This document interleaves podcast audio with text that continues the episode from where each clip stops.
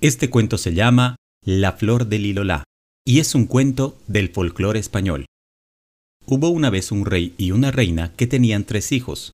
El monarca iba perdiendo la vista y aunque consultó a todos los médicos del reino, ninguno le pudo curar.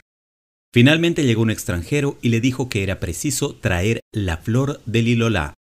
El rey envió muchos soldados para que buscasen la flor, pero el hijo mayor dijo que nadie más que él, solo, iría. Su padre se opuso, pero tanto se obstinó que salió solo con su caballo. Comenzó a viajar y al cabo de mucho tiempo vio una casita en medio del campo.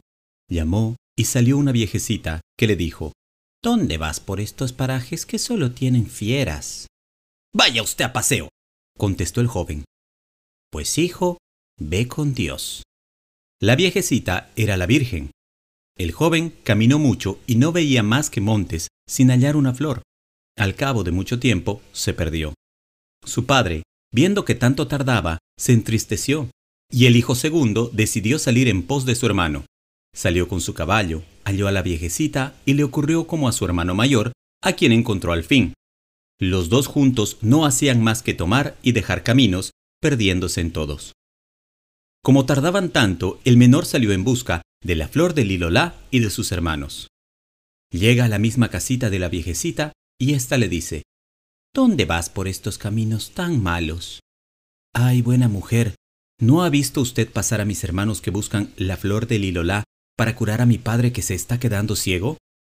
Hijo mío, tus hermanos son muy malos y siguen caminando sin encontrar la flor del Lilolá. Pero escucha, pues tú eres bueno.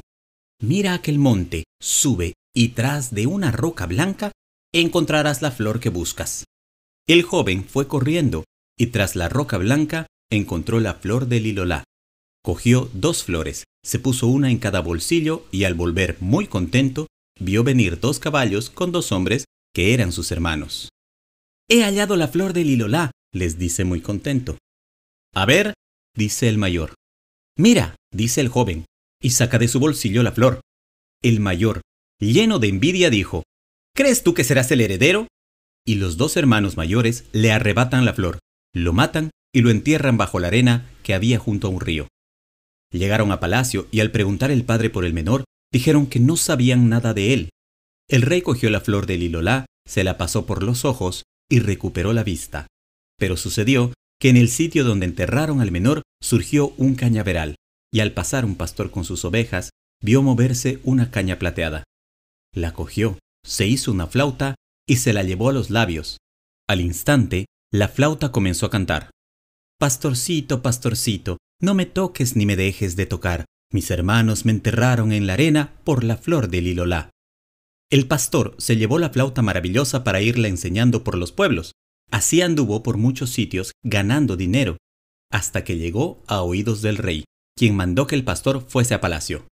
Tocó la flauta el pastor y la flauta cantó lo mismo de siempre, entonces el soberano quiso tocarla, se la llevó a la boca y oyó cantar.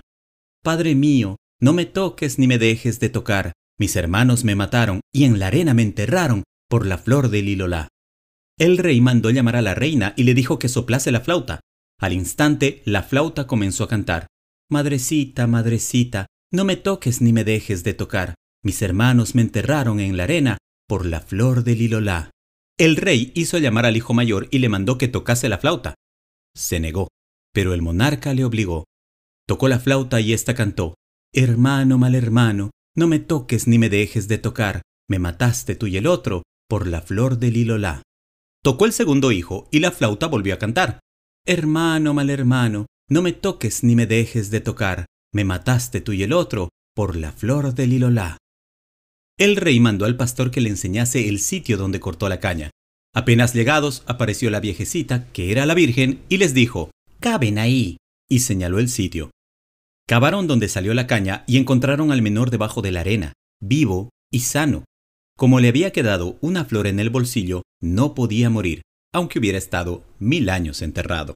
El rey regresó a palacio con su hijo menor y decidió hacer degollar a sus malvados hijos mayores, pero aquel le rogó tanto que los perdonara que el padre accedió, pero mandó encerrarles en un castillo por el resto de sus días.